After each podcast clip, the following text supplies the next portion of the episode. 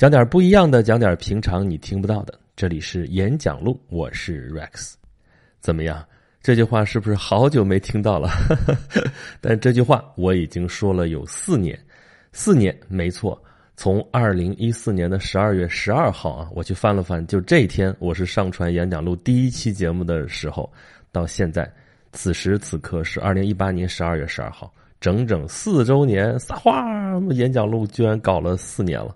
当然，你要真算的话，我前面准备的时间比这个肯定还要早啊。但是有据可查，就是这天了啊。我也不知道我的想法动机到底从哪天开始算，想想真是挺可怕的啊。四年转眼间就过去了啊，弹指一挥间啊。我之前节目已经说过了，我那天算了算啊，把我这四年做的所有的节目，当然不只是演讲录了啊。这演讲录大流水号编到现在，一共也就一百二十几期节目，但是中间扩展出去的专题有好多好多了啊。这专辑也有好多个。把这些都加到一块儿，节目的总时长，反正你从头到尾听，如果不睡觉的话，就一直这样放，一天二十四小时的放，放一个礼拜不带重样的。我上个礼拜直播的时候就跟大家说啊，对我每周四晚上九点直播啊，明天又是周四晚上九点有直播，大家记得可以来听。我上周四直播的时候就跟大家说，遥想当年啊，回想四年前的时候，也是一个寒冷的冬天，可不就是冬天嘛，十二月十二号。我在什么地方开始录的这第一期节目呢？在我一个朋友他呃暂时不用的办公室里面啊，他租到新的地方去了，他那个办公区都整个搬走了，但是他那个租约还没有过啊，就之前的办公室房子都已经搬空了，空荡荡两百多平的一个办公室。深更半夜啊，我就到那个楼里边去了，走道里边一个人都没有，拿钥匙开门，那门还是玻璃门啊，透明的。然后你想两百多平米的房间啊，我不可能都用得上啊，就在一个小角落里边，我就开我那个区域的灯，啊，旁边还有个灯坏了，就是那种日光灯管，两根线在那吊着嘛，有一根断了，然后就滴哩啦啦就拖到了地上，哎呦，我还老担心是不是会漏电啊，就会电我一下或怎么着的，然后就找了个角落在那儿录音啊，刚说了是玻璃门嘛，透明的，还怕外边谁看见我怎么着的啊，其实看见也就看见了，就这样，演讲录第一期就在那儿诞生了。前面的若干期都是在那儿录的，之后就是这辗转四年，啊，我都没想到演讲录会变成现在这个样子啊！演讲录到今天已经不只是演讲录了啊，就不只是带着演讲录这三个字的节目了，它已经变成了一个大的系列。呃，不说包罗万象嘛，也是杂的不行，啊，连我自己有的时候都要想一想啊，我怎么那么能说？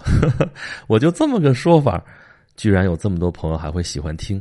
啊，真的是非常感谢大家，感谢大家对我的支持，感谢大家对我的包容。那么受到这个鼓舞，我决定咱演讲录接着搞，不光要接着搞，而且要好好搞。所以正好借着四周年的这机会，我把这个演讲录后面的发展的这个脉络、这个方向，咱们好好梳理一下啊。演讲录还是演讲录，咱们还是讲点不一样的，讲点平常你听不到的。这个是总的一个大方向，那么从里边分出来两个分支，咱们正式的就拎出来了啊。一个就是研读，一个就是研读。研读咱们怎么说来着？读万卷书也要行万里路。研读怎么说来着？反过来，行万里路还得读万卷书。大家一听就知道了，这老话嘛，读万卷书，行万里路，对吧？这是从中国古代来说啊，一直延续到现在，读书人的理想不外如是。这话我们听着很熟，说出来也很熟，但是这话该怎么理解呢？啊，你说这还不好理解？不就字面意思吗？对吧？多读书，多出去看一看，对吧？世界那么大，我想去看看啊。这话这么理解对吗？也对啊，没什么不可以的啊。但是我这个烦人劲儿又来了，我得说，呃，这句话“读万卷书，行万里路”，本意并非如此啊。读万卷书，读的是什么？那书能是一般的书吗？圣贤书。啊，皇上考试用的书，读书要科举，要考功名的，对不对？要进京赶考，要准备金榜题名，这才是读万卷书。那行万里路呢？那是走一般的路吗？不是，要走人生之路吗？哎，这个属于鸡汤，对吧？主要是要进入仕途，要走官路，要给皇帝办事啊。这就是那句话怎么说来着？学成文武艺，货卖帝王家。你说你这胡说八道吧？这封建糟粕啊！这是哎，你还别不信，啊，我也不用引什么生僻的复杂的例子，咱就举一个大家还算是耳熟能详的例子吧，比如说李白的《行路难》。哎，行万里路，这不就是行路吗？题目就叫《行路难》。啊，当然，这个《行路难》这题目并不是李白发明的啊，他实际上也是在仿写，仿写什么？仿写乐府诗啊。这个乐府诗呢，其实就是一种古体诗。李白的诗啊，其实很多都是古体诗。你看，他不是那种四平八稳的那种格律非常严整的那样的诗，他写了很多古风的诗。那这个《行路难》呢，本身就是乐府旧题，写的本身也还真的就是人生坎坷之类这样的题材。那我们看看李白写了什么。注意啊，《行路难》一共有三首，尤其是第一首，全是名句啊！看看李白怎么写的。第一首：“金樽清酒斗十千，玉盘珍羞值万钱。停杯投箸不能食，拔剑四顾心茫然。欲渡黄河冰塞川，将登太行雪满山。闲来垂钓碧溪上，忽复乘舟梦日边。”行路难，行路难，多歧路，今安在？长风破浪会有时，直挂云帆济沧海。怎么样？全是名句吧？这这首诗其实太熟了，对不对？但是这行路难有三首呢，后边两首看看你还熟不熟？第二首，大道如青天，我独不得出。修竹长安社中儿，赤鸡白狗赌离离。弹剑作歌奏苦声，夜聚王门不称情。淮阴市井笑韩信，汉朝公卿记贾生。君不见昔时燕家重郭伟，拥会折节无贤才。聚心悦意感恩愤，疏肝抛胆笑英才。朝王白骨迎蔓草，谁人更扫黄金台？行路难，归去来。第三首，有耳莫习颍川水，有口莫食首阳绝。寒光混世贵无名，何用孤高比云月？吾观自古贤达人，功成不退皆殒身。子虚祭器吴江上，屈原中投湘水滨。陆机雄才岂自保？李斯睡驾苦不早。华亭鹤唳俱可闻，上蔡苍鹰何足道？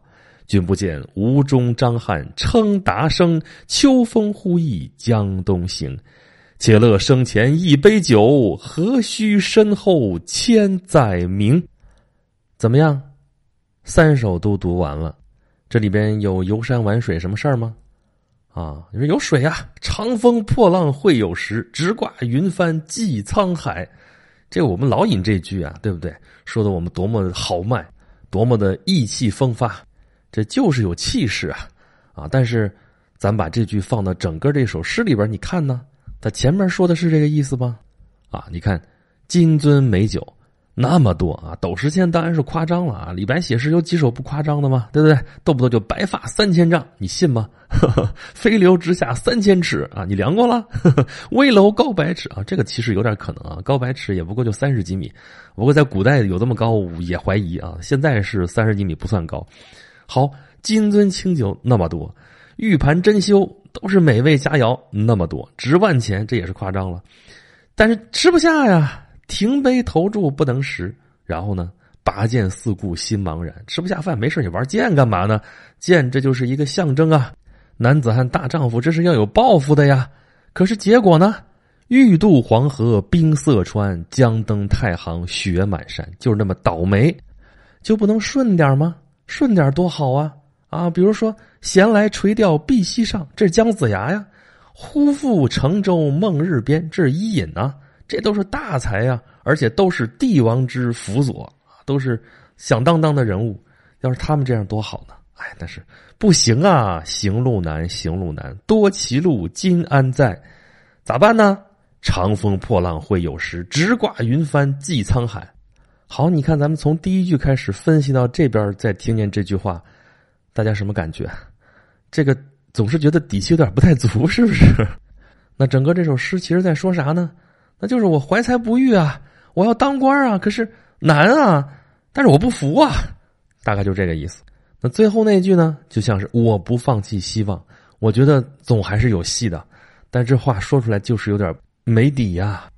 你要知道，李白这一辈子其实就是想当官啊。你说他官迷其实也行，但他当官，按他这个诗文里边写的意思，他是因为有抱负啊。他是读书人啊。就我们现在说他是诗人，大诗人，最伟大的浪漫主义诗人，诗仙，这是他的成就啊。这是留给后世的东西，我们觉得这个更有价值。但是在当时，作为一个读书人，最大的抱负应该就是什么呀？经国济世，或者说经世济民。还是那句话，学生文武艺，货卖帝王家。可是李白这一辈子都没实现这个愿望啊，一直就是属于这种怀才不遇的这个状态。他有才是有才，皇上认可他的才华吗？认可呀。可是皇上认可的是他写诗的才华呀。来，给朕的爱妃写首诗吧。好，云想衣裳花想容，春风拂槛露华浓。好，龙颜大悦，赏。然后呢？然后就没有然后了呀。啊，你觉得你受到皇帝的宠幸了，对吧？皇帝是宠幸你啊，但是你好好给我写诗啊！你提什么军国大事啊？你把你自己的位置搞搞清楚好不好？你是朕的弄臣好不好？你就是伺候朕玩的。你看，弄到后面皇上也烦了吧？还得罪高力士了，赐金放还。然后呢？然后你就接着怀才不遇去吧。然后你再看第二首，他在写什么？大道如青天，这么宽广的大路，我独不得出，不得其门而入啊。修竹长安射中耳，赤鸡白狗赌离离。我总不能跟着那帮纨绔子弟，跟着那帮斗鸡走狗之徒，跟他们混吧？那我这脸面往哪搁呀？对不对？我清高啊！弹剑作歌奏苦声，这是冯轩的典故了，对吧？在孟尝君那边说：“哎呀，长家兮，食无肉兮，对吧？是啊，长家兮，行无车兮，在那要，有本事才这么叫的，对不对？这都是一个非常雅的典故。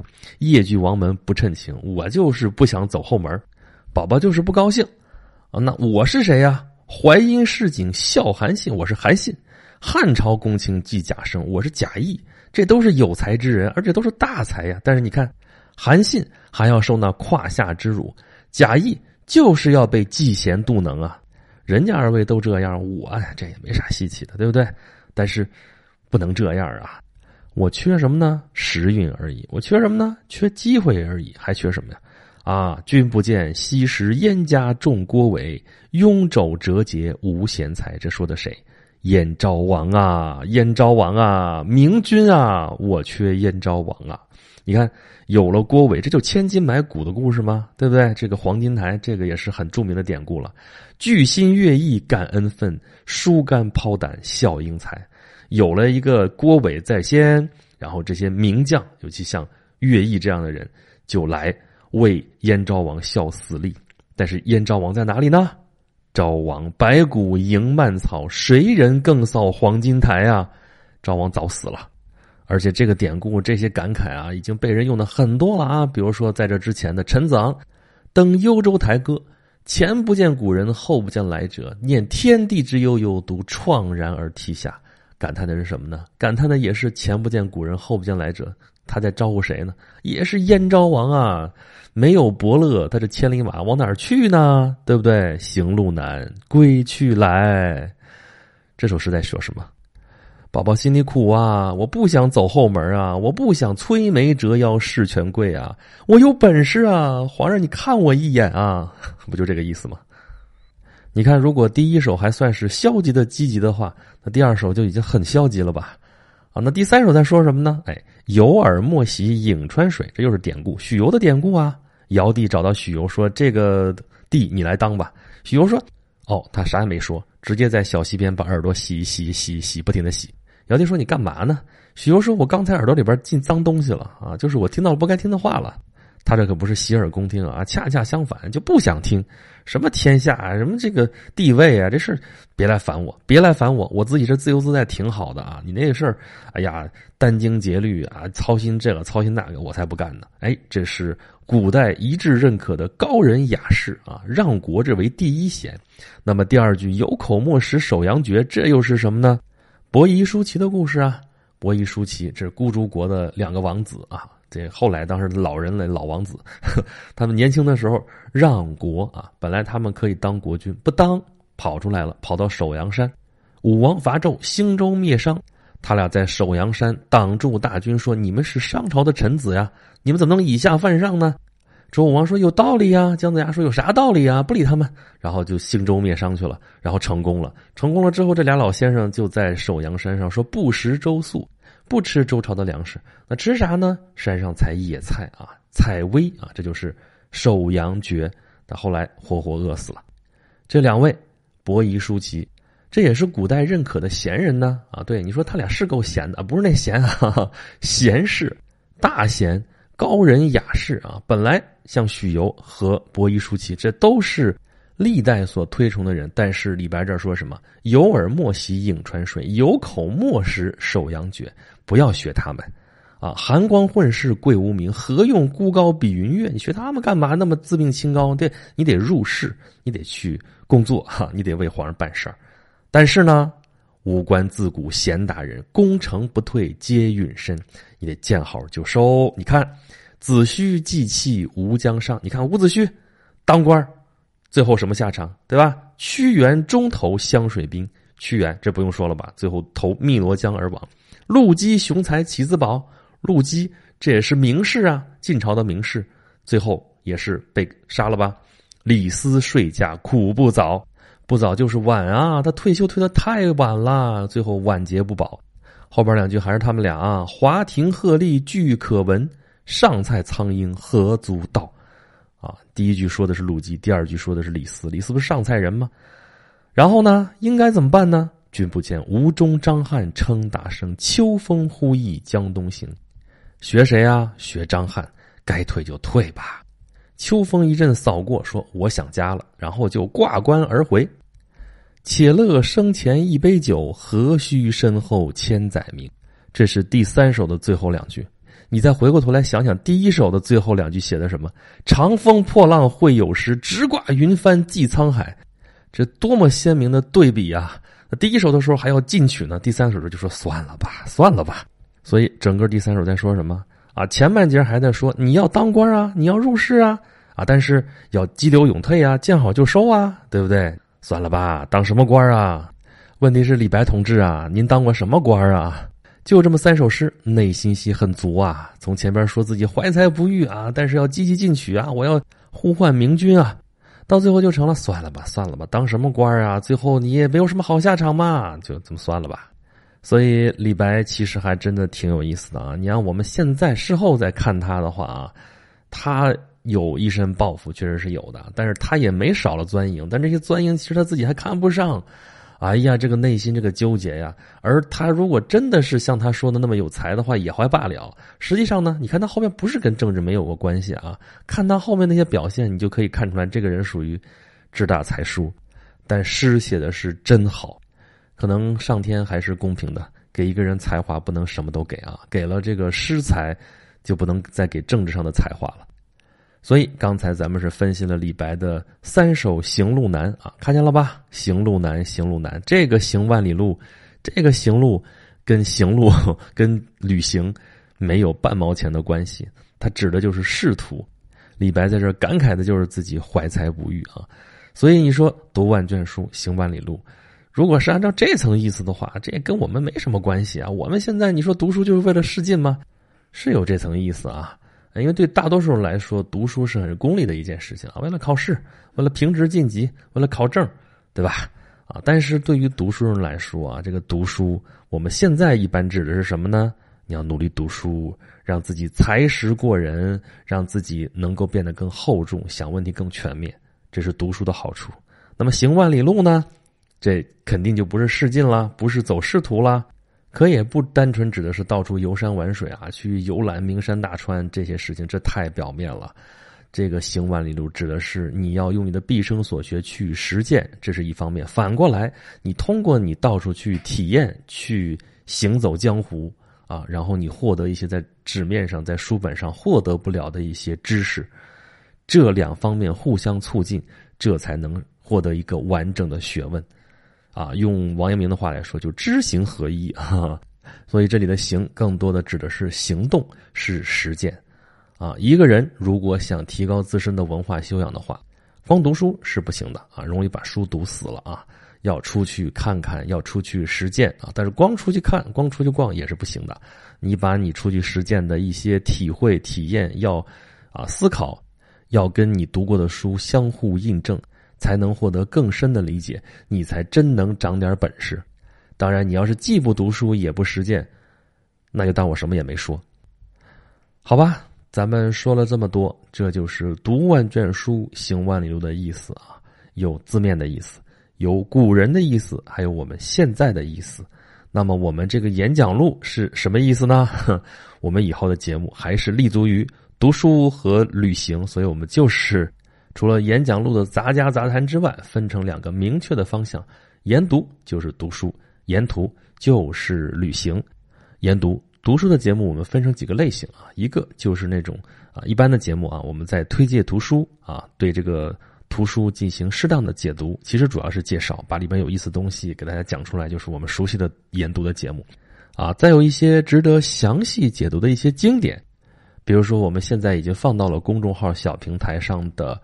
啊，《孙子兵法》啊，还有《声律启蒙》，现在只是纯朗读版，回头我们可能会有详细的解读。啊，再有一些，比如说小学、中学的一些古文什么的，咱们之前不就说应该是学习一些古文嘛？说这坑什么时候开？回头可能真的要开了。啊，那除了古文呢，还有一些现代的经典，值得更深入解读的书，也会安排更多期的节目。那么沿途呢，那咱们就简单一点，就是旅行。还是按照以前一样，讲我到处的见闻，讲他们的人文历史的背景。至于说行万里路这个行动的这层意思呢，其实体现在了演讲录的方方面面了。啊，那么四周年了，我这儿应该也表示表示，所以咱们还是有点优惠活动的啊。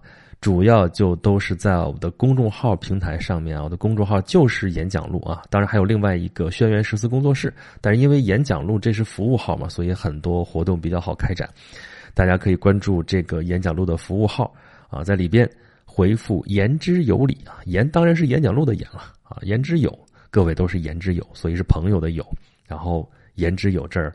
这厢有理了，所以是这四个字啊。你要是嫌这四个字太麻烦的话，你可以翻前面的文章啊。上一次啊群发的文章，你可以找到“言之有理”里边送了大家一张优惠券，价值五十元啊。在我的公众号的平台里边，公众号的平台就是进去之后左下角的那个自定义菜单，就写的“演讲录”三个字。点进去之后是一个 H 五的页面，就是我在上面一个小平台。